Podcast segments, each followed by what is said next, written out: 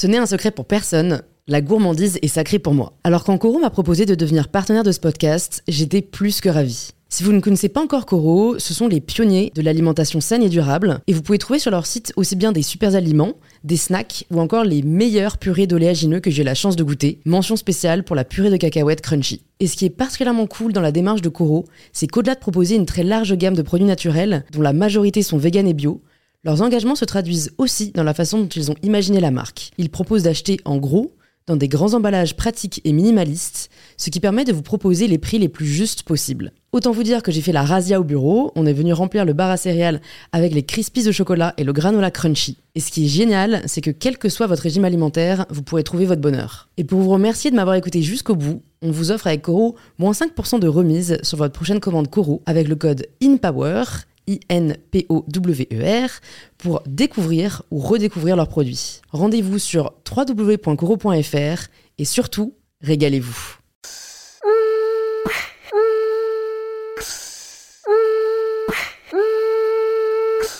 Bonjour à tous et bienvenue sur In Power, le podcast qui vous aide à prendre le pouvoir.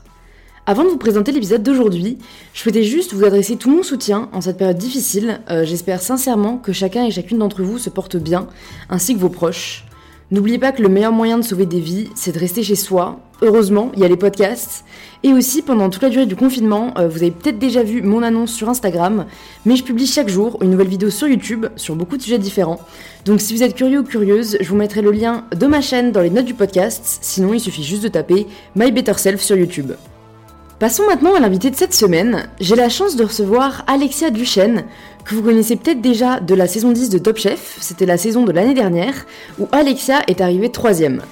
On revient dans cet épisode sur son parcours, ce qui l'a poussé à faire Top Chef, et même à se mettre à la cuisine tout court, car vous allez voir, Alexia n'y était pas forcément destinée. On déconstruit beaucoup de mythes dans cet épisode, en passant des idées reçues sur le monde de la cuisine à celui des études, et Alexia nous partage des enseignements que je trouve très précieux, comme le fait de savoir s'écouter plutôt que d'écouter son entourage, quand on sait ce qui est bon pour nous, la nécessité d'être prêt à travailler deux fois plus que les autres si l'on souhaite accomplir ses rêves, mais aussi l'importance de ne pas se laisser marcher sur les pieds. Si vous n'êtes pas encore abonné au podcast, vous pouvez le faire dès maintenant, même en continuant d'écouter le podcast, en cliquant sur le bouton s'abonner sur l'application que vous êtes en train d'utiliser, ça vous permettra d'être au courant des prochaines sorties d'épisodes. Et si l'épisode vous a plu, c'est toujours sur Apple Podcast, en laissant 5 petites étoiles que vous pouvez me le faire savoir. Je vous souhaite à toutes et tous une très bonne écoute et je suis ravie de vous inviter à rejoindre ma conversation avec Alexia. Bonjour Alexia. Salut. Bienvenue sur InPower, je suis euh, ravie de te recevoir sur le podcast. Bah, pour euh, les personnes qui ne te connaissent pas encore, est-ce que tu peux te présenter de la façon dont tu le souhaites?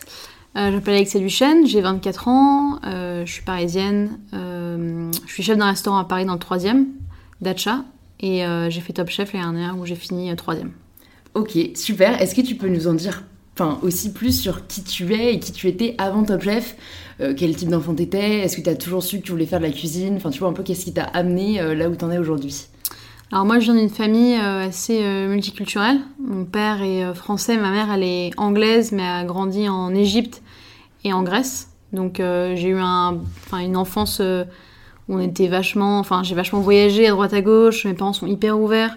Et donc euh, j'ai toujours aimé la cuisine, mais j'étais pas du tout sûre de vouloir faire ça. Et puis même, c'était pas forcément hyper accepté du côté de mon père. Mhm. Euh, du côté français, qui est quand même plus. Euh, ouais. Tradi, tradi voilà, les trucs. Voilà, exactement. J'avais plus en tête une filière classique, quoi, notaire, faire des études. mais j'étais pas hyper bonne à l'école parce que je travaillais pas. Mhm. Enfin, j'ai toujours eu genre 12 de moyenne, genre dans la norme et tout, sans vraiment rien faire. Mm. Mais euh, j'avais pas cette passion pour les études. Moi, j'étais plutôt euh, au fond de la classe, à genre lire des magazines, euh, dormir. j'avais, enfin, j'ai les gens qui arrivaient à dormir en sans se faire cramer. Moi, je dormais tout le temps et tout. Et, et donc, à un moment donné, je, je voyais toutes mes copines faire des trucs à droite à gauche. Moi, j'étais en seconde et je savais pas trop vers où m'orienter. Il y avait des, moi, j'étais en pension à Blois, près de Tours. Et il y avait des cours de cuisine en, activité extrascolaire. J'ai commencé à mettre là-dedans. On faisait pas grand-chose, on faisait des nems, des trucs comme ça, tu vois. Mais, euh, mm. mais je sais pas, ça me plaisait et je trouvais ça fun et assez ludique. Et donc euh, j'ai demandé à mes parents de retourner à Paris. Euh, et à Paris, c'était compliqué de me trouver un lycée parce que j'avais presque 16 ans. Enfin, non, j'avais 16 ans et que techniquement, j'avais pas besoin forcément d'être scolarisée. Et donc, euh, vu que j'avais pas des super notes, j'étais pas vraiment acceptée enfin, dans les endroits cool. Donc, j'ai fait du hors contrat. Et puis, ça Mm. me plaisait pas du tout. J'étais avec des gens qui en avaient rien à foutre de l'école. Et là, je me suis dit que je pouvais pas continuer comme ça et j'avais besoin de faire un truc concret. Il y avait une école hôtelière près de chez moi. Et je dis à mes parents, euh, on met là. Et puis, au pire, si je redouble, c'est pas grave. Enfin, je referai mon année et je ferai un truc classique, quoi. Et, Ouais. et c'était extrêmement dur au début parce que c'est vrai qu'on passe de pension, cato, hyper formaté, tout le monde fait la même chose, à bac pro cuisine. euh, les gens en ont rien à foutre, ils sont là parce qu'ils n'ont pas le choix. Et euh, et il y a très peu de gens vraiment passionnés par la cuisine, quoi. C'est vrai qu'on se fait des idées avec Ferrandi et tout, que tout le monde est en mode euh, toque blanche, passionné, tout le monde rentre chez soi. Et en fait, euh, c'était vraiment un gros, gros choc des cultures, quoi. Et je me demande là juste, euh, vu que tu parles de, de ce changement de lycée, pourquoi est-ce que tu as voulu quitter la pension Et qu'est-ce qui a fait que tu allé en pension à la base? Parce que bah, c'est vrai que c'est pas forcément le parcours classique, tu vois. Je suis allée en pension parce que mes parents, ils, ils bossent beaucoup. Mm. Et euh, ils avaient plus trop le temps de, de me cadrer. Et je commençais à être une période de ma vie où je pense que euh, je me cherchais beaucoup. Je savais pas trop. Euh, j'avais pas des super fréqu- fréquentations. Et puis euh, je commençais un peu à divaguer, à faire des conneries. Rien de dingue, mais juste. Enfin. Mes parents, ils en avaient un peu marre de, de me voir rien foutre, quoi, et d'aller à droite, à gauche. Ils savaient pas où j'étais. Enfin, Mm. donc c'était un peu pour me cadrer.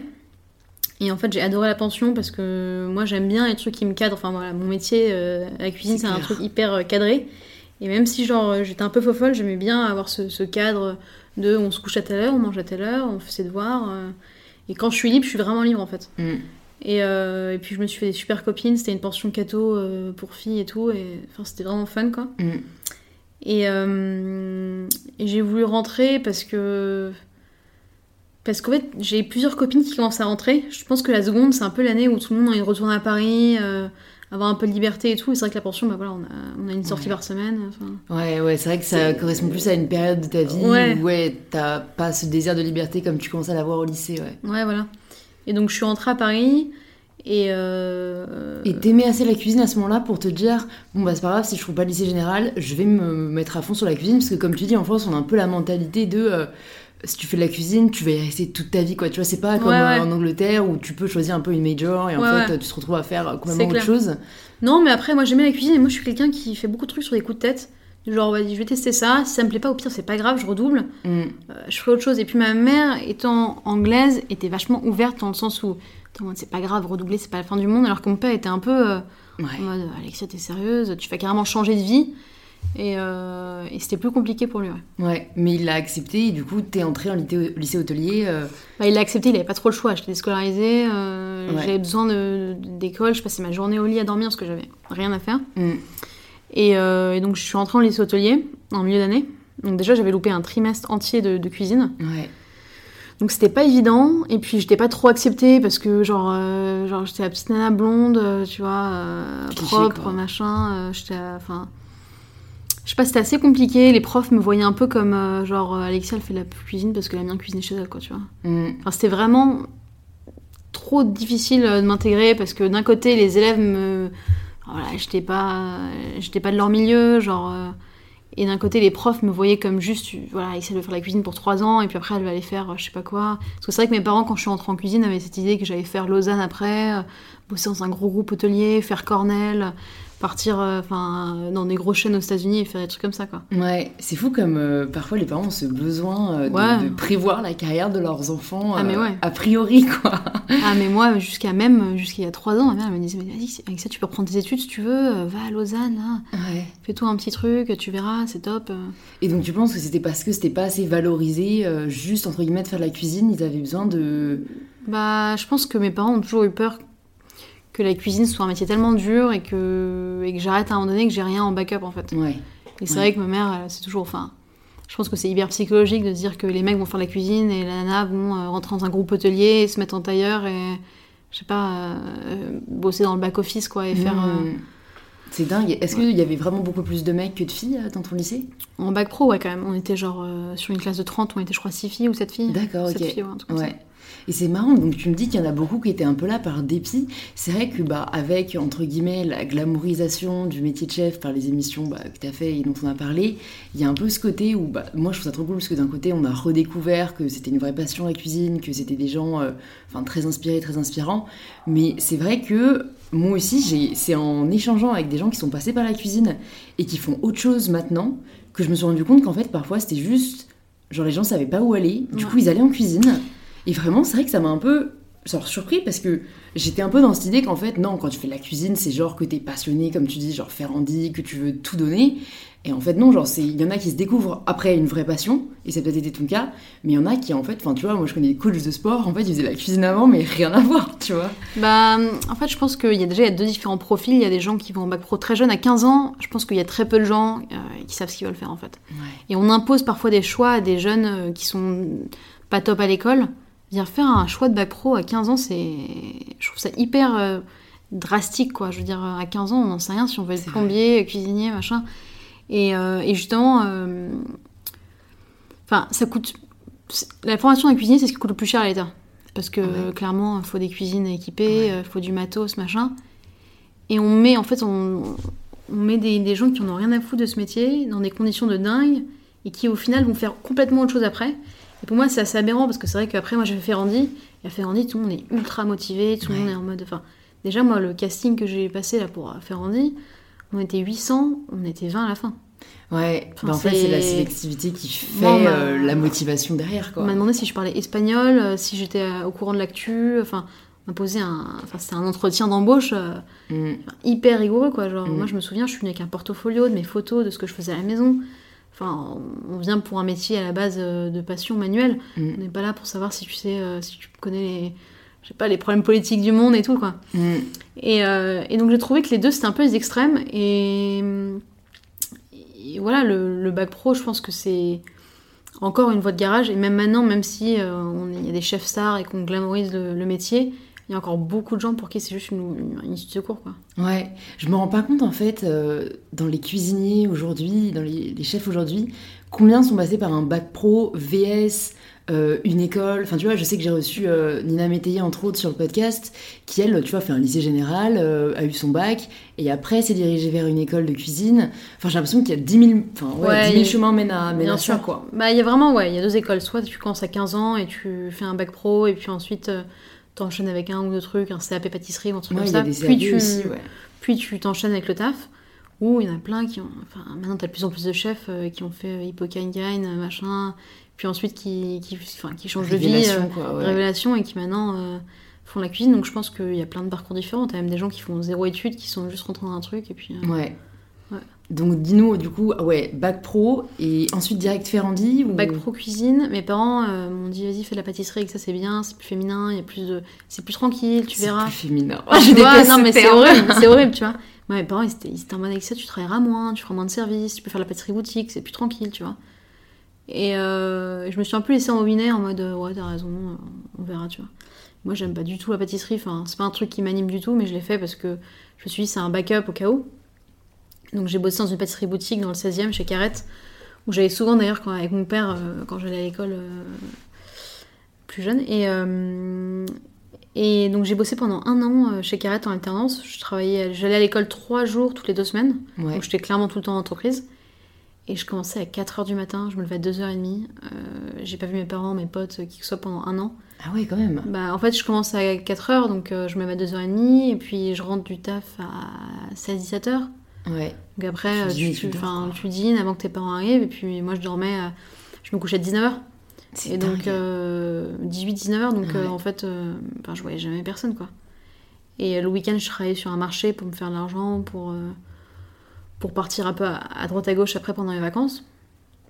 Et donc. Euh, pour faire la pâtisserie, donc en plus un truc que t'aimais pas particulièrement. Ouais, voilà. Parce que moi je trouve que les sacrifices, on peut les faire quand on aime vraiment ce qu'on fait. c'était intéressant. Moi je suis quelqu'un qui voit toujours le positif, donc c'était hyper intéressant pour moi de le voir. Je suis hyper euh, contente de l'avoir fait parce que maintenant je connais des bases que, en cuisine qui me servent beaucoup. Ouais. Mais euh, c'était pas, enfin pas dingue quoi. Et mm. puis mes parents m'ont dit vas-y fais un BTS parce que comme ça tu auras les études, après tu peux aller à Lausanne.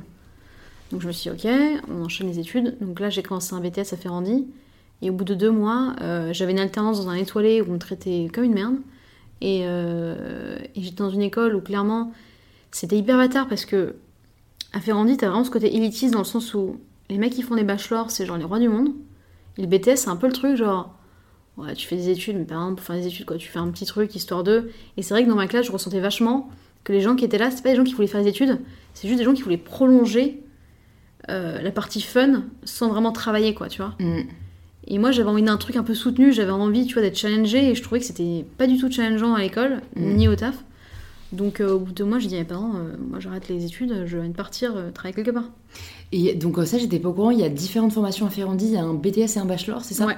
Ok. Et donc pourquoi t'as pas postulé au bachelor en te disant Bah, bah, moi, je voulais, moi, je voulais faire le bachelor, et euh, le directeur m'a dit, écoute, le bachelor, c'est pas possible parce que t'as fait un bac pro et que nous, on prend que des gens qui ont fait un bac euh, S, ES. hein. Et, Ah et je leur ai dit, c'est quand même assez aberrant que clair. vous prenez pas des gens pour un métier qui, au final, va être manuel, des gens qui ont un background de cuisine. Ils m'ont dit, oui, mais le cursus, le cursus, il est hyper rigoureux, et les bacs pro, on sait ce que c'est. Et j'ai fait, je comprends très bien que on fait des amalgames sur les bacs pro dans le sens où il y en a plein qui ont qui viennent de, de loin et qui, et qui pour qui les études c'est très compliqué. Je veux dire, vous m'avez en face de vous, vous voyez très bien que je suis quelqu'un de. Enfin, moi j'ai fait des SATs, j'ai, enfin, mes parents ils m'ont donné un max de cours particuliers. J'adore euh, apprendre quand c'est des sujets qui m'intéressent. Là, clairement, c'est un sujet qui m'intéressait, genre laissez-moi une chance. Mm. Et en fait, ils m'ont pas laissé de chance. C'est euh, dingue. donc je leur dis, vous savez quoi? Ils m'ont dit, tu peux faire deux ans de BTS et après tu pourras postuler au, bac- au bachelor. Je leur ai dit, je vais faire cinq ans d'études pour, Ouais. euh, pour la cuisine. Enfin, je veux dire, ça ça a pas de sens, quoi. Mm. Je veux dire, Ah ouais. si c'est pour rentrer dans une, bo- une grosse boîte après, et euh, voilà, mais... euh, Non, je suis d'accord. Enfin, tu vois, je veux dire, euh, au pire, s'ils veulent mettre les élèves sur le même niveau, tu sais pas, tu fais un, un camp d'été, remise à Ouais. niveau, non, mais et encore, non, mais surtout que c'est une formation payante. Donc à partir où Ils tu ont pas payes le cours de maths, j'imagine, tu vois, au bachelor. Si, si, enfin, Ah c'est si, quand, même, quand même assez rigoureux et genre assez soutenu en sens où on fait beaucoup de... On fait du business plan, du marketing, du management, enfin il y a plein de trucs, Mm. un peu de maths et tout, tu vois. Mais, euh, Ouais, bon, mais bon, moi je je trouve trouvais ça, dommage, je trouvais ça euh, hyper dommage parce que j'avais vraiment envie de faire ce truc mm, et on m'a un peu genre brisé mes rêves en deux secondes et Mm. donc j'ai regardé mon père, j'ai fait c'est bon, moi je me casse de cette école, mm, moi je vais, je vais bosser en fait. mm. Et, euh, et donc j'avais parlé à un chef euh, pour qui je voulais vraiment bosser, Thibaut Sombardier, qui avait fait Top Chef et que j'aimais beaucoup. Et en fait, euh, j'ai envoyé un message sur Instagram en disant voilà, j'ai vu que vous cherchez quelqu'un, est-ce que je peux vous voir? J'étais en cours, il m'a dit ok, tu viens dans une demi-heure. Donc j'ai séché les cours, je suis partie, euh, je suis partie le voir. Et tout de suite, j'étais en mode c'est bon, je lâche tout, je vais bosser pour vous. et il m'a dit ok, tu commences dans un mois. Donc euh, je lâche l'école, j'appelle mon apprentissage, j'en dis que j'arrête tout. Mes parents étaient assez contents parce qu'ils m'avaient dit que j'avais pas le droit de lâcher quoi que ce soit sans, sans job, et donc j'ai direct eu un job. Un mois après, je retourne le voir en mode bon, c'est bon, je suis prête, on peut commencer à travailler. Il me dit bah écoute, là, il y a pas trop de monde en ce moment, tu peux revenir dans un mois, tu vois. Donc euh, j'étais en mode putain, merde. Mm. Je retourne un mois plus tard, il me dit ah, il y a pas trop de monde en ce moment, il me redit ça.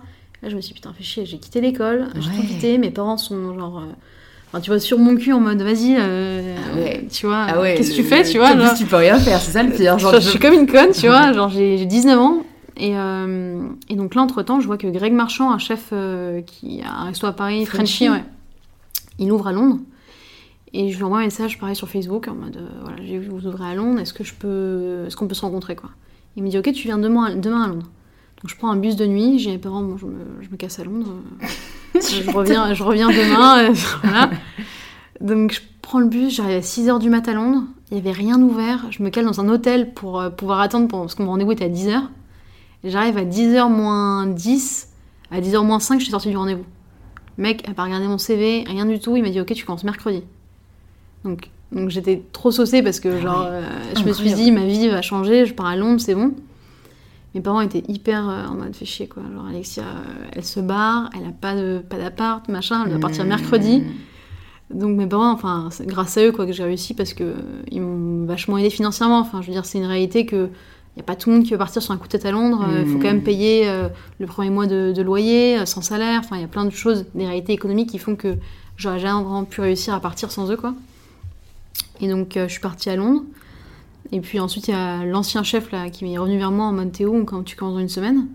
Et je lui ai dit bah trop tard. euh, Bah ouais, j'allais pas. Ouais, ouais. Et puis c'est hyper vénère. Il m'a, il dit, je vais m'en souvenir, t'inquiète pas. euh, Genre, je vais en parler autour de moi, euh, tu vas être blacklisté. Enfin, tu sais, j'étais un peu en mode. euh, Ah merde J'avais 19 ans, j'étais en train de faire chier, quoi.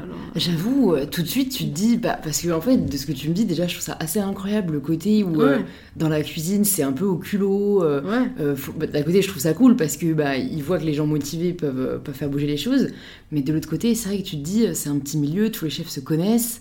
Bah, Si- c'est clair, surtout un chef comme ça qui était médiatisé déjà à la base, qui a fait Top Chef. Je me suis dit, putain, merde, je vais me faire blacklister d'un, d'un milieu. euh, Ouais. Bon, après, j'étais à Londres, sur un coup de tête, je me suis dit, je m'en fous, tu vois, je vais pas Ouais. lui répondre. Et il a pas compris quoi, que en gros, tu pouvais pas être là au garde à vous. euh, non, il était, il euh. hyper vénère, et donc, euh, et donc j'ai jamais répondu, et je suis passée à autre chose. Ouais. Et euh, voilà, après, j'ai fait un an à Londres, c'était le truc le plus dur de ma vie. Enfin, j'avais 19 ans, je pleurais tous les jours, je me pourquoi est-ce que je suis venue ici? On commençait à le taf à 7h, on finissait à 2h du mat. Enfin, c'était euh, hyper intense. J'appelais mes parents tout le temps. euh, mes parents étaient en mode, bah, Alexia, t'assumes maintenant, tu vois. T'es, venue à Mm. Londres, on t'a payé le loyer, machin, euh, t'avales la pilule, tu vois, et tu taffes, quoi. Mm. Et, euh, et pendant plusieurs mois, c'était compliqué. Après, j'ai commencé à me faire des potes et ça allait. Et puis ensuite, je suis revenue à Paris parce que, je sais pas, j'avais envie de retrouver un peu mes proches et tout. Et, et de me- je me posais beaucoup de questions sur la cuisine en mode est-ce que je vais continuer à faire ça? Je savais que je voulais rester dans le milieu de la bouffe, mais je savais pas si c'était vraiment la cuisine que je voulais faire ou si je voulais faire un truc plus tranquille où je pouvais vraiment avoir une vie, tu vois. Mm. Et donc, euh, ma mère m'avait dit, vas-y, on fait des études. Et puis ensuite, quand j'ai commencé à réfléchir au fait que si je fais des études, je peux plus être en cuisine, en fait, ça m'avait hyper frustrée. Et j'ai fait, non, je peux pas. Donc pendant un an, j'ai voyagé, j'ai pris du temps pour moi. Et j'étais basée à Paris, mais je, partais, euh, je suis partie à Copenhague, je suis partie en Égypte, partie à Cannes et à Arles pour faire des, des events un peu à droite à gauche. Et, et en fait, voir une autre facette du métier un peu plus euh, cool et Mhm. un peu plus en mode chef itinérant, quoi. Mm. Et, euh, et c'était assez sympa. Bah, c'est vrai que là, j'imagine ce que tu me dis, c'est euh, deux ans hyper différents, quoi. Ouais. T'as passé un an, entre guillemets, enfermé euh, pour bosser pour le même resto, en plus dans une ouais, culture complètement différente, euh, toute seule, quoi. Et après, euh, tu pars tous les mois. Ça t'a pas fait bizarre, cette... Bah, fait un peu les montagnes russes, quoi. Ouais, c'est clair. Après, euh, moi j'adore voyager, ça me fait vraiment plaisir de, tu vois, de voir autre chose, d'autres cultures, d'autres chefs et de pas toujours être emprisonné parce que c'est vrai que à Londres, enfin, je travaillais en sous-sol, je Ah voyais ouais. pas trop la lumière du jour, Ah ouais. enfin, tu vois, c'est dur quoi. Et, euh, au début, j'étais la seule nana, euh, il y avait que des mecs, assez- enfin, vachement plus vieux que moi quand même. Et donc, euh, ça m'a fait du bien de voir d'autres gens, euh, enfin, d'autres milieux, d'autres façons de faire et tout, et, euh, et ça m'a vachement enrichi quoi. Ok. Et donc, qu'est-ce qui se passe quand tu reviens de voyage? Je reviens, enfin, en fait, j'ai fait une saison à Arles pour la- le festival de la photo avec un chef anglais avec que j'avais rencontré à Londres. Il avait un, il- en fait, dans un hôtel, il faisait une résidence de deux mois, il m'avait demandé de venir l'aider. Et après les deux mois, je me posais la question, ok, qu'est-ce que je fais? Euh, Genre, clairement, j'ai envie de continuer en cuisine. Et donc, je me dis, je rentre à Paris. Genre, ça sert à rien de continuer à bouger à droite à gauche tout le temps. C'est cool de bouger, mais j'avais envie de me poser un peu. Et j'avais toutes mes copines qui, qui étaient à Paris maintenant, et je voulais vraiment euh, profiter de Paris, quoi. Mm. Et donc je demande à mon chef anglais, à Harry, là, euh, est-ce que tu me conseilles d'aller bosser? Envie de bosser dans un endroit cool et pas être avec des connards ou des gens qui maltraitent les gens, quoi. Mm. Et il me dit, bah, va chez Giovanni Passerini, euh, vers Bastille, il est super cool, ou va chez Septime. Et donc j'ai postulé euh, chez Passerini direct. Je sais pas, j'avais envie d'apprendre à faire des pâtes, j'avais envie de. Je sais pas, je me suis dit, euh, une différente culture italienne, tu vois, ça peut être Mhm. sympa. Et le mec, pareil, m'a dit direct, ok, je te prends, euh, tu commences dans un mois. Et j'ai commencé. Et au début, gros gros choc des cultures, j'étais avec quatre Italiens en cuisine, genre qui me parlaient pas du tout, qui mettaient que du rap italien, qui m'adressaient pas un mot, qui, enfin, qui me snobbaient clairement, tu vois. Ah, Et quand t'avais demandé à ton chef, où est-ce que c'est Ouais, sympa ouais. de travailler Ouais. Et en fait, c'était ouais, gros gros choc quoi. Genre, j'avais pas de potes au taf. euh. C'était un peu la déprime. Arrêté de voyager, j'étais un peu coincée dans un truc. Et, euh, et voilà, donc c'était un truc, un milieu hyper sexiste. Le chef était super sympa, mais l'équipe pas trop quoi. Mm, et donc mm. ça me faisait un peu chier parce que moi j'ai l'habitude de bosser avec des gens, euh, enfin que j'apprécie énormément. Et là, j'avais pour la première fois, j'avais pas de repères, pas de potes, personne à qui parler au boulot. Et euh, surtout quand tu travailles 14 heures par jour, c'est un peu chiant quoi. C'est clair. Ouais, c'est clair. Et donc, euh, je commence à chercher un des postes ailleurs pendant que je taffe. En fait, pareil, c'est un tout petit milieu, et donc euh, je postule ailleurs, et les personnes chez qui je postule vont voir mon chef en mode Ouais, elle a postulé, elle bosse pas chez toi et tout. Donc j'avais un peu les boules parce que je me suis dit Merde, euh, enfin, il est au courant quoi. Mm. Et il est venu me voir en mode Voilà, je suis au courant que tu veux aller ailleurs. Moi, je te propose le poste de sous-chef. Euh, mon sous-chef se barre, se barre et, et je pense que ça peut être cool pour toi quoi. Puis voilà, j'ai 22 ans, je me dis. c'est une énorme opportunité. Enfin, d'être sous-chef à 22 ans, c'est c'est gros, surtout à Paris, dans un resto qui est déjà établi. Ouais. Et donc, euh, je me dis, ok. Donc il appréciait vraiment ton travail, quoi. Ouais, parce que je, suis toujours très. Moi, je suis, je suis assez discrète et carrée. Enfin, tu vois, j'aime bien faire les choses euh, bien. Et, euh, et, et je comprenais vachement sa cuisine, quoi. Dès qu'il montre un truc une fois, voilà, je sais refaire. Et donc, je pense qu'il appréciait ça, quoi. Ouais. Et donc, euh, et donc voilà, donc je prends le poste de sous-chef. Il y a un Italien qui part, après ils commencent tous à partir, les uns après les autres, parce que quand ils me voient prendre le poste, carrément, c'était un peu genre, euh, c'est mort. C'est trop pour eux, quoi. Trop pour eux. Et, euh, et on a une nouvelle équipe qui se met en place, avec des gens beaucoup plus cool, ouverts d'esprit et tout. Et ce qui est cool, c'est que je peux un peu instaurer mon management, parce que voilà, euh, Giovanni il commence à partir à droite à gauche, il commence à être un peu moins présent, et il me laisse un peu la place de, de chef, quoi. Et euh, c'était hyper cool, c'était un an, euh, enfin c'était hyper formateur, et puis j'ai rencontré plein de gens, ça m'a permis d'avoir plus confiance en moi et en, et en ma capacité, tu vois. Et puis, euh, et puis après, il y a Top Chef qui m'a appelé. Et là, ça fait déjà deux ans. Enfin, il m'avait appelé il y a deux ans, puis l'année d'avant. Deux fois, j'ai dit non parce que je me sentais pas prête, tu vois. Et je trouvais que c'était. J'avais un mauvais œil sur la télé. Je me disais, c'est un peu con, ça fait hyper télé-réalité, c'est pas forcément bien vu dans la profession, tu vois. Et, euh, et j'en ai parlé à Giovanni. Je me suis dit, euh, qu'est-ce que t'en penses enfin, Est-ce que toi, tu le ferais? Il m'a dit, clairement, moi, je le ferais, quoi. Il m'a dit. euh, tu seras, ça va te propulser, et puis c'est cool que les gens voient une cuisine un peu différente à la télé, quoi. Tu vois toujours les mêmes trucs, les dressages hyper compliqués, les trucs avec des termes incompréhensibles. Et moi, vu que je faisais une cuisine assez simple dans l'exécution, Mm. Je me suis dit que les gens comprendraient vraiment mon- ma démarche et qu'il y aurait un vrai public, je pense, pour, euh, pour ce que je fais. Donc j'ai tout de suite, enfin j'ai voilà, dit oui, j'ai postulé, c'était trois mois de, de sélection euh, assez intense. Ça, je savais pas que c'est Top Chef qui appelait les chefs. T'as les deux. T'as des gens, t'en as plein qui postulent, Ouais. euh, et puis t'en as quelques-uns qui sont appelés, quoi. Il y a des... Et com- comment ils te connaissaient? Parce que de ce que tu nous as dit, Mm. mais parce que je pense qu'en plus on est toujours plus humble quand, quand on raconte notre propre parcours, mais euh, je me dis à quel moment ils, ils ont pu découvrir vraiment qui t'étais, tes capacités, ton potentiel. euh? Mais déjà, ils ont des casteurs sur Facebook euh, qui cherchent un peu les profils. Quand tu vois qu'il y a marqué Ferrandi, je pense qu'ils commencent à regarder tous les profils qui ont marqué Ferrandi dans leur école. Mm. Et puis, euh, et puis moi, je postais un petit peu. J'ai toujours été vachement sur les réseaux. D'accord, donc t'avais déjà euh, ouais, des petits réseaux où tu parlais de food, où tu Ouais. partageais ce que tu faisais. Ok. Et, euh, et ouais, ils m'ont contacté comme ça. J'ai pas, jamais vraiment cherché à savoir comment, machin. Mais, mais ouais, c'est fait comme ça. Et puis, puis ouais, c'était trois mois de process, c'était hyper long. C'était des rendez-vous chez M6 pour voir si je passais bien à la télé, des trucs, des appels téléphoniques, euh, des castings cuisine. Enfin, Ouais, beaucoup, beaucoup de, de temps attente avant de, de savoir que j'allais le faire. ouais. Et puis ensuite, bah, quand j'ai su que j'allais le faire, j'ai dit à Giovanni que ça servait à rien de revenir après Top Chef parce que je savais très bien que ma vie allait un peu changer et que je serais pas aussi investie que je l'étais là. Ouais. Il l'a hyper bien pris, il a dit euh, écoute, c'est normal. Et, euh, et puis voilà, l'année dernière, en octobre, je suis partie en tournage pendant. En fait, le tournage, c'est deux mois si t'arrives jusqu'au bout, enfin troisième, deuxième ou premier. Et, euh, et moi, je suis restée, ouais, je suis pendant deux mois. ouais. Donc c'était octobre 2018. Euh, ouais. Ouais. Euh, et du coup, bah, dis-nous un peu ce que tu as pensé de l'expérience. Est-ce que c'est comme tu imaginais Qu'est-ce que tu as appris? Qu'est-ce que tu penses que ça a changé? Ouais, voilà, qu'est-ce que qu'est-ce que t'en as ressorti? Moi, ça m'a. C'est exactement ce que j'imaginais parce que j'avais parlé par hasard à un mec qui avait fait Top Chef l'année dernière. Le mec a commencé à me parler. euh, Il savait même pas que je voulais Top Chef. Ouais. Je sais pas, hasard total. On a commencé à parler, puis je lui ai dit que je devais le faire cette année. Et donc on appelé pendant longtemps et, et c'était assez cool parce que ça m'a un peu apaisé dans le sens où il m'expliquait tout ce qui allait se passer. Ouais. Et donc j'avais vraiment une réalité dans le sens où, tu vois, je savais qu'il allait y avoir des temps d'attente, je savais, je savais que il allait y avoir du montage, des trucs, enfin, il y a des trucs où j'étais prête psychologiquement et où d'autres candidats qui l'ont fait avec moi, euh, ils en avaient trop marre d'attendre entre les séquences et tout. Et moi, en fait, je le savais, donc ça m'a pas du tout dérangé. C'est-à-dire attendre entre les séquences Je sais pas, t'arrives sur le plateau, tu vois, à 7h du mat. Ouais. et, euh, et parfois tu passes pas avant 9h à la télé, enfin, tu vois, en, en tournage. D'accord. Donc t'attends, t'équipes, il y a le plateau qui doit être prêt, enfin, tu vois, il y a beaucoup de temps d'attente à la télé. Ouais. Tu vois, parfois on, fait, on faisait des journées où on commence à 7h, on finit à 10h par exemple du soir. Ouais. Et en fait, on a tourné que deux.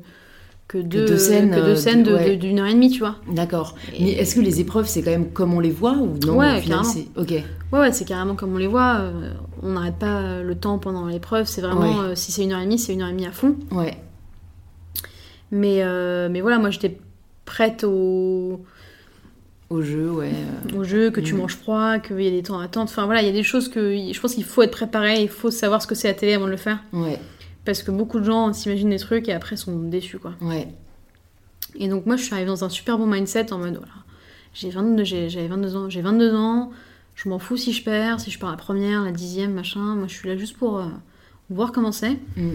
Et j'avais pas trop de pression en sens où pff, je savais que j'avais, enfin j'étais personne, tu vois, genre euh, je suis une des plus jeunes, euh, j'ai- j'avais un bon CV, tu vois, mais j'étais pas celle avec le plus gros CV. Mm. Et, euh, et donc je l'ai fait de façon hyper détendue au début.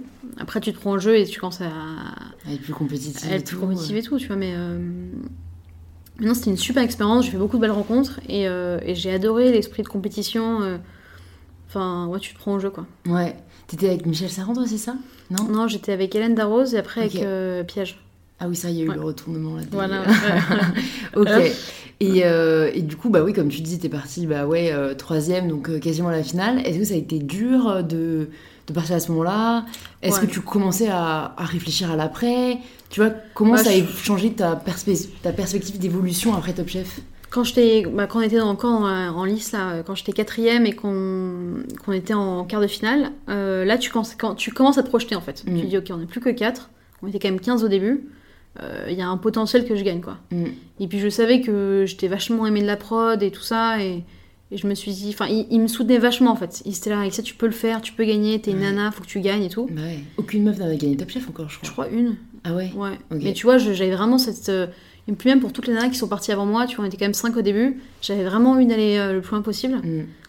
Et puis même pour moi, mon père et ma mère, qui, pour qui c'est pas évident au début que je fasse de la cuisine, j'avais vraiment envie de leur prouver que j'avais fait le bon choix et, et donc voilà.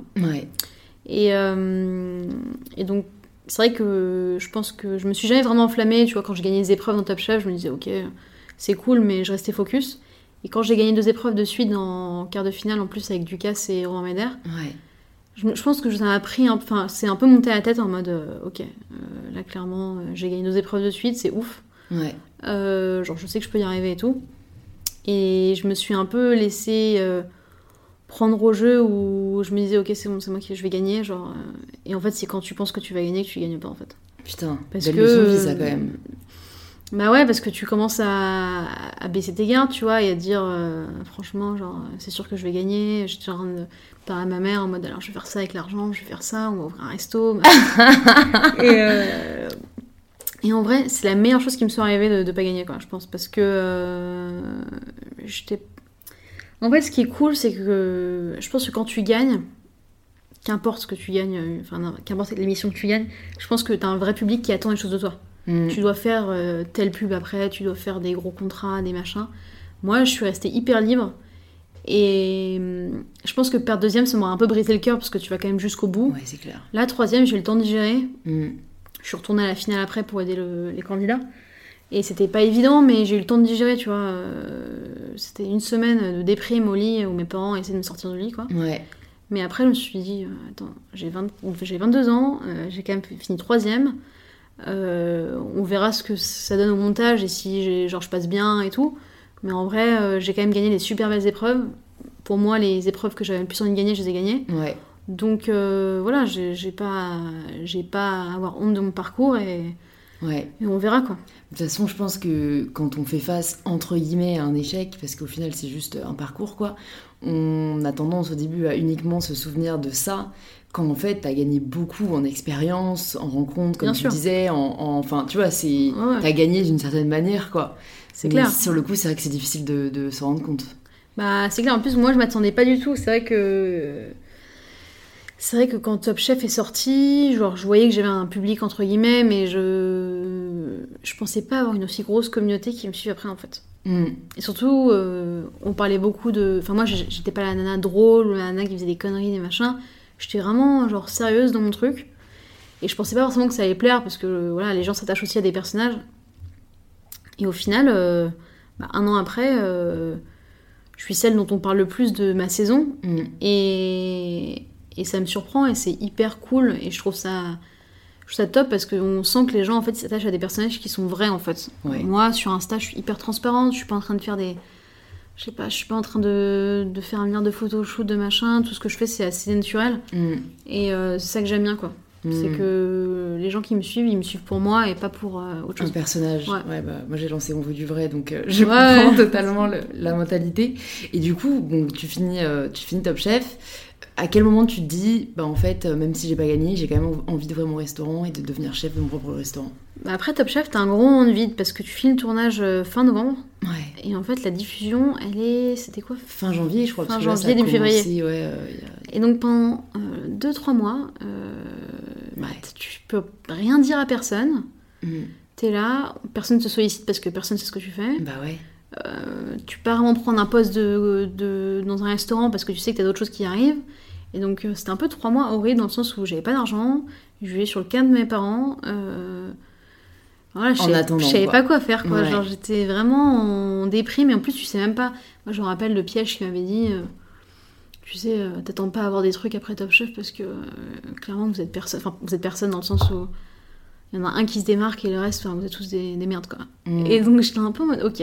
Genre, euh, Je sais pas du tout ce qui m'attend. Donc ouais, je savais même pas si j'allais me démarquer, si les gens allaient m'apprécier. Enfin, tu vois, il y a toujours des trucs, puis des appréhensions de montage aussi. Ouais, c'est clair. Parce que ça reste de la télé. Moi, euh, je, je suis hyper bien passée, mais je sais qu'il y a d'autres candidats qui passent un peu moins bien, ou voilà. C'est clair, ça dépend de ta mise en avant, ça dépend de plein de choses. T'as pas le contrôle là-dessus. quoi. Ouais, exactement. Et après, j'étais agréablement surprise de... Enfin, j'étais hyper montée, ils m'ont vraiment mise en avant, donc c'était cool.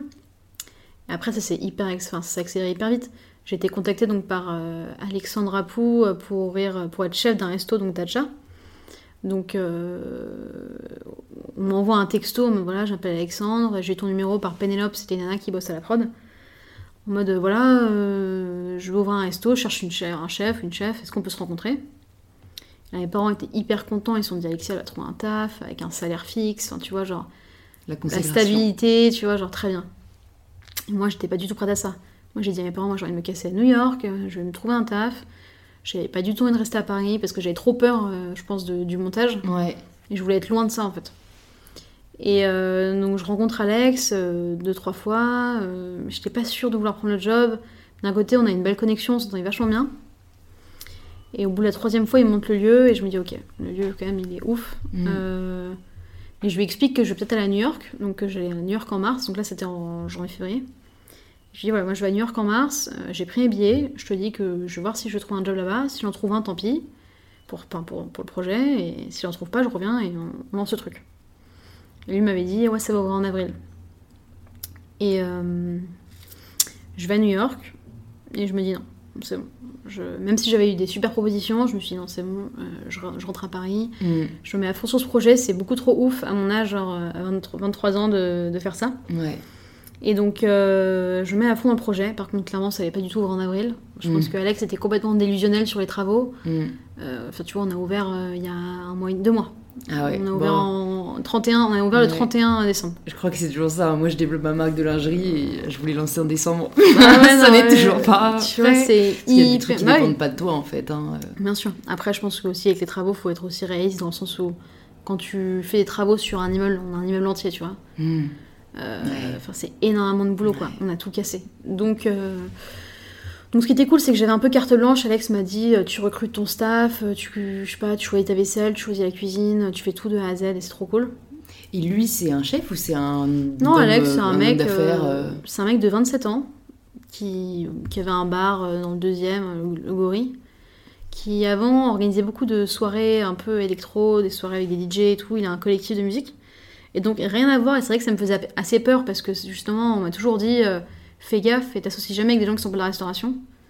Et, et c'est vrai parce que c'est tellement difficile de se faire comprendre. À un moment donné, il y a des réalités euh, économiques et aussi de. Enfin, il y a des réalités où, dans le sens où si t'es pas de la restauration, tu comprends pas en fait. Ouais, c'est un monde. euh, La restauration, beaucoup de gens pensent que c'est un métier qui s'improvise, mais clairement pas, tu vois. Ah ouais. C'est un métier hyper dur et pour être rentable pour faire de l'argent en France dans la restauration, c'est extrêmement compliqué quoi. Ah ouais? C'est ça que je me rendais Ouais. pas compte. Il y a beaucoup de restaurants qui sont pas rentables. Bah, ça- enfin, qui sont peut-être rentables mais qui font pas grand chose comme argent. Je pense qu'il y a beaucoup de gens qui s'imaginent avoir plein de restaurants, faire un max de thunes et c'est pas vrai quoi. Mm. Alors, vu les charges salariales qu'on a en France, Ouais. dans un restaurant, si tu veux faire la cuisine un minimum de qualité où tout est frais, tu vois, nous on reçoit tous les poissons entiers, euh, les légumes avec euh, de la terre et machin. Enfin, C'est quand même énormément de travail. Tu peux passer deux heures à nettoyer des carottes, tu vois. Ouais. Et, et donc la main-d'œuvre coûte extrêmement cher. On a cinq cuisiniers euh, et c'est pas énorme pour ce qu'on envoie. Mm. Et donc, euh, et donc voilà, avec Alex, on, on s'est mis dans ce projet, on, on s'entendait hyper bien, et puis il y a une vraie complicité dans le sens où on était deux jeunes rêveurs, tu vois. Ouais. Pas en mode vas-y, on y va, et on va montrer un peu ce que les jeunes peuvent faire aussi, tu vois. Mm. Et, euh, et donc voilà, on a, on a monté le projet, euh, on a eu des mois de réflexion de notre vision, et notre vision a beaucoup évolué aussi, parce qu'au début on voulait faire un truc euh, hyper simple en termes de cuisine, parce que moi je pense que j'avais un manque de confiance en moi, dans le sens où je me disais, je pas de, de faire la nana qui sait faire, enfin qui fait des trucs alors qu'elle sait pas le faire. Mm. Et puis au fur, au fur et à mesure, le Top Chef qui avance, et des gens qui clairement, je sais pas, avaient un vrai intérêt pour ma cuisine, me suis dit, ok, donc s'il y a un intérêt, c'est que je dois avoir un truc. Un potentiel, ouais, ouais. Et c'est là où j'ai commencé à me dire, ok, je veux faire plus, je veux faire mes dégustations, je veux montrer que les femmes elles sont là, que les jeunes sont là, qu'on peut, on peut tout faire en fait. Et que je peux aller plus loin et peut-être décrocher l'étoile et voilà. Alors que je m'étais jamais vraiment posé la question parce que je pense que j'ai jamais pensé être légitime de le faire quoi. Mm. Et euh, donc à l'ouverture du resto, on a changé le modèle euh, qui à la base devait être un peu en mode euh, truc à la cool, à partager et tout. Et on a décidé de faire une dégustation et après à l'étage, parce que le resto est sur deux étages, on a le rez-de-chaussée en dégustation et l'étage en- à la carte, le type à partager. Et donc on a ouvert au début que sur du dégustation, parce que je voulais montrer aux gens voilà, ce que je savais faire et ce qu'on qu'on pouvait faire avec l'équipe. Et ça a hyper bien marché, quoi. ça a cartonné dès le début. Le premier service c'était extrêmement difficile, on a, on a ouvert un 31 décembre, donc c'était complet, on a fait 70 couverts en dégustation. Et j'avais fait un menu en 9 services, donc 9 étapes, c'est long. Voilà, tu te souviens de ta soirée là Ah, c'était honnêtement genre c'était le un des soirs les plus durs de ma vie dans le sens où euh, le service pas du tout même la cuisine on était on était rodés mais on n'était pas aussi rodés que maintenant Ouais, ouais. et euh, j'ai eu une grosse phase de déprime genre pendant le service et genre j'ai regardé la salle et je sais pas il y avait un, il y avait un- une voix en, en moi qui me disait vas-y pars lève-toi et pars tu vois genre c'est pas grave Alexia t'as essayé euh, ça marche pas et pars tu vois Alors que c'était plein et tout, genre alors que c'était plein euh, bon le service était un peu un peu, un peu chaos, un peu chaotique, c'était un peu dur. Et je me rappelle à la fin du service, euh, je sais pas, il était minuit, euh, tout le monde sautait bananer et tout ça, et moi j'étais dans un mood, euh, j'avais les larmes aux yeux, j'étais vraiment genre en mode en quoi je me lance quoi. Mm. Et mon pâtissier qui me voit et qui me dit ça va, je vois que t'as les larmes aux yeux et tout, et j'ai cru, enfin, j'ai cru que j'allais pleurer devant tout le monde et tout. Ouais. Et c'était vraiment, vraiment dur, j'étais en une grosse dépression quoi. Mm. Et donc on n'a pas ouvert deux jours après, et pendant deux jours je suis restée au lit et j'étais en mode euh, en train de me déprimer total. Et c'était quoi? C'était remise en question? C'était Grosse euh, remise en question. ce que j'imaginais. euh, Bah en fait, le menu dégustation, bah, pour le nouvel an, on l'a fait à 100 euros.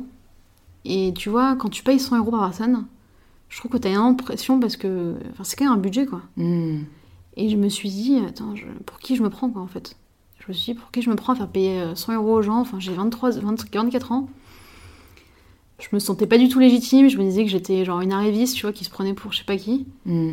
Et donc, euh, bon, après, deux jours, là, je suis allée voir mes équipes et j'ai dit, ok, il faut vraiment être à la hauteur parce que, parce que clairement, on peut pas, on peut pas diminuer notre qualité et ni notre prix parce que sinon, ça fait bizarre, tu vois. Mm. Donc, clairement, il faut que nous, on soit à la hauteur. Donc, j'ai fait un- une grosse remise en question. Toute l'équipe était hyper motivée. Et, euh, et on a fait un super premier mois. Honnêtement, euh, j'étais super contente.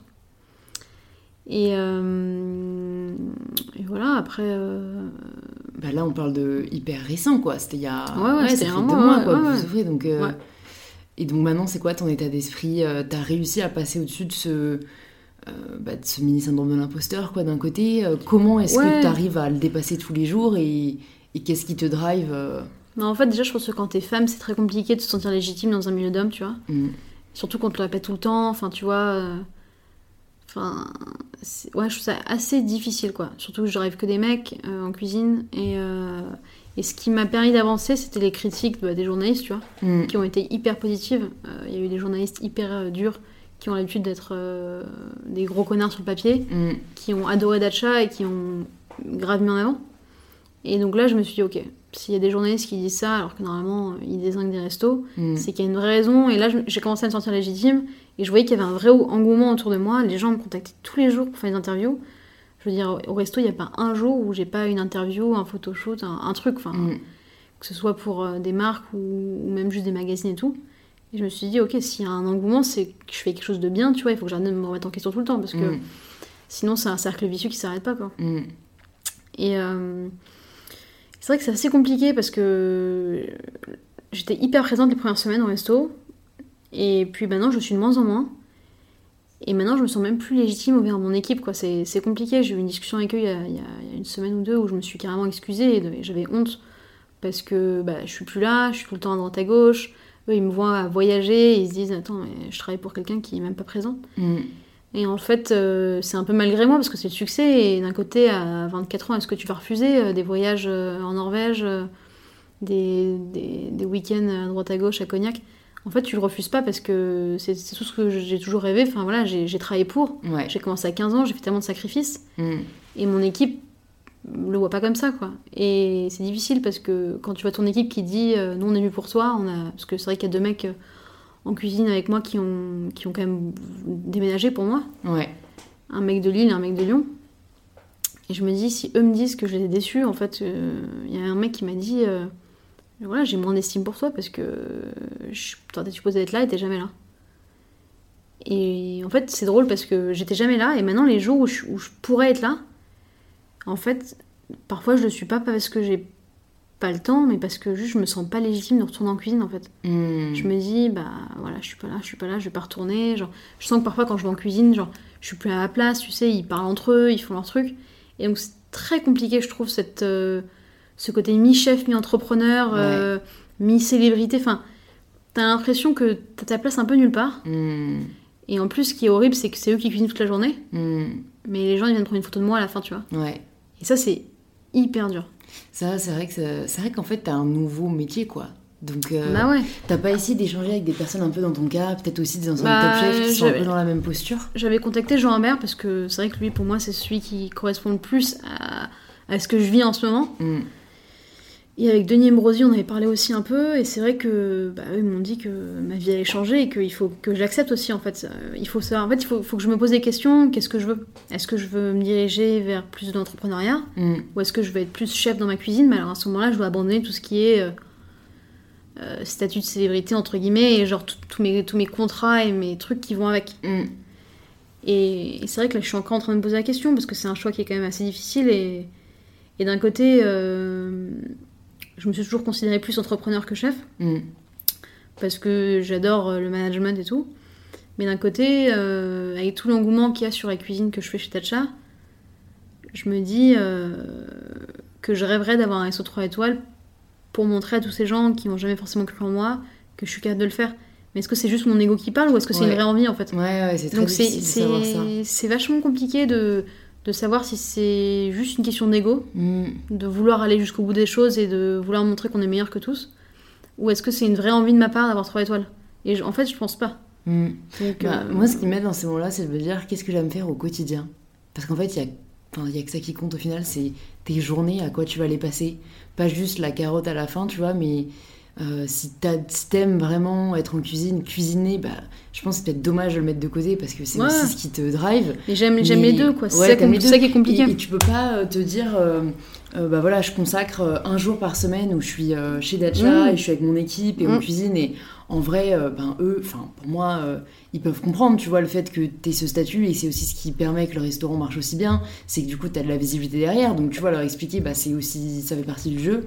Et 3-4 jours par semaine, euh, t'es en déplacement, t'es euh, sur différentes semaines. Enfin, tu vois, je me dis, le risque, c'est peut-être justement de séparer autant Ouais, et de non, vraiment ouais. plus être là alors que enfin on peut montrer que les deux sont possibles enfin je sais que moi aussi je fais des trucs euh, très différents et pendant longtemps je me suis sentie un peu euh, incohérente tu vois j'étais là mais en fait je suis pas cohérente Euh, et après je me suis dit mais attends c'est les gens qui mettent des étiquettes en vrai il y a pas d'étiquette enfin tu vois tu Mm, peux mm. être ce mélange si t'as envie de l'être mais c'est vrai que enfin faut oser entre guillemets euh, s'en foutre et se dire bah je vais me créer ma réalité qui me plaît parce que c'est ce qui compte le plus quoi Non, c'est clair, enfin, t'as trop raison sur ça parce que moi, tu vois, quand je fais des événements, parce que maintenant j'en fais pas mal avec des marques et tout, et Mm. c'est vraiment dans ces moments-là où je cuisine le plus parce qu'au final, euh, bah, c'est souvent à l'extérieur, c'est pas au resto. ouais Et donc là, je reprends un peu la main sur ce que j'aime. ouais Et, et c'est ces moments-là que je kiffe parce que j'ai mes interviews et mes machins où je trouve ça hyper intéressant et j'adore échanger avec des gens de différents milieux. Mm. Mais d'un côté, quand je fais mes events, je me sens vraiment moi-même dans le sens où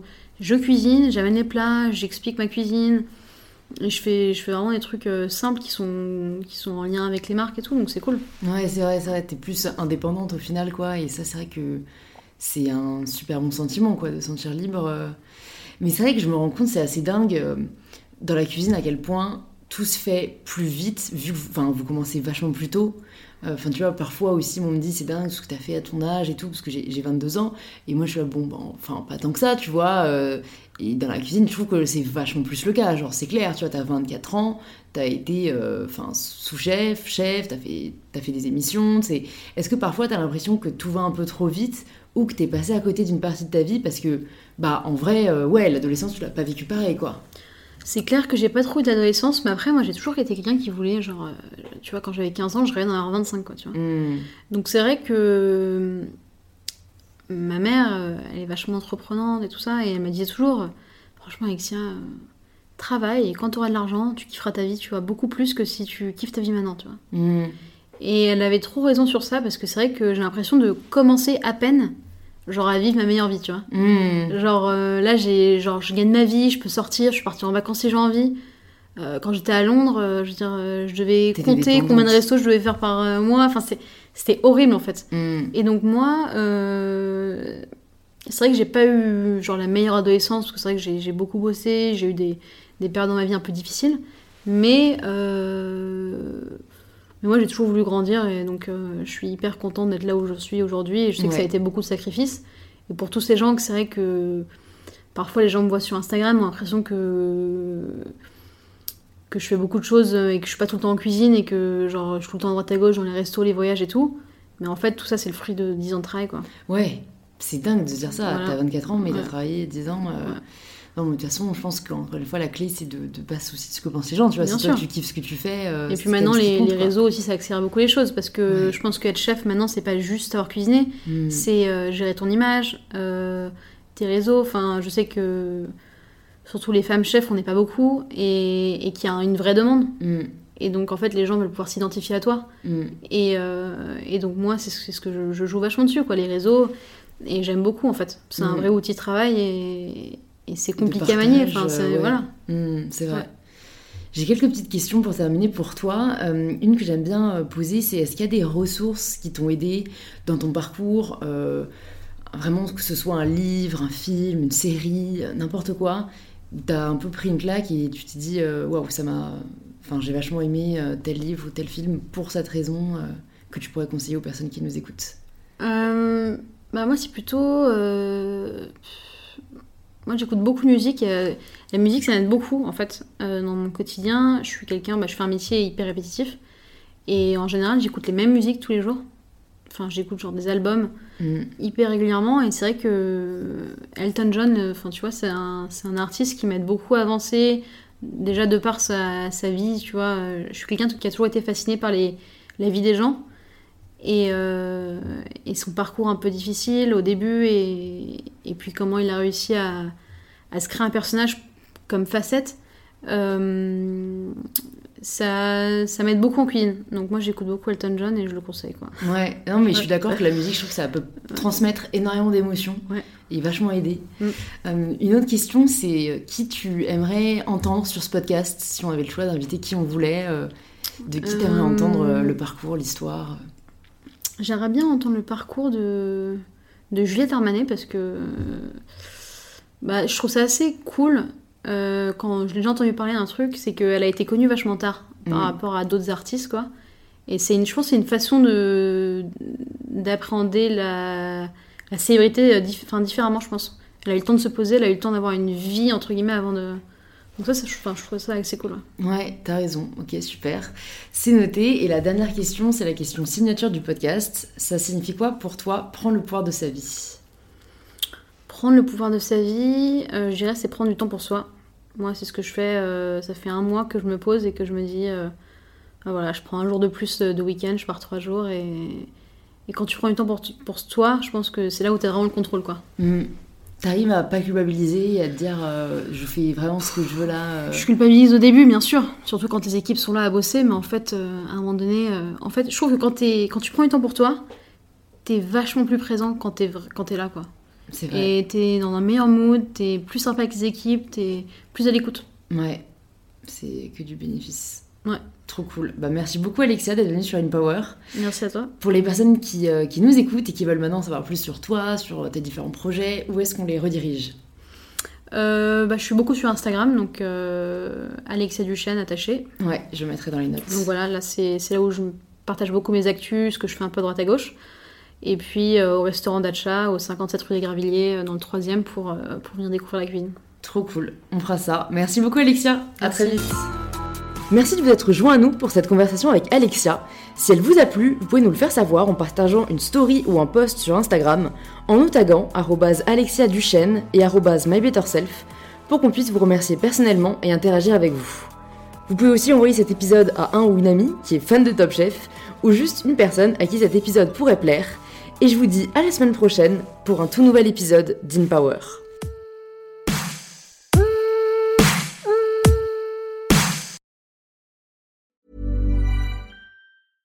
Mom deserves the best, and there's no better place to shop for Mother's Day than Whole Foods Market. They're your destination for unbeatable savings, from premium gifts to show-stopping flowers and irresistible desserts. Start by saving 33% with Prime on all body care and candles. Then get a 15-stem bunch of tulips for just $9.99 each with Prime. Round out Mom's menu with festive rosé, irresistible berry chantilly cake, and more special treats. Come celebrate Mother's Day at Whole Foods Market.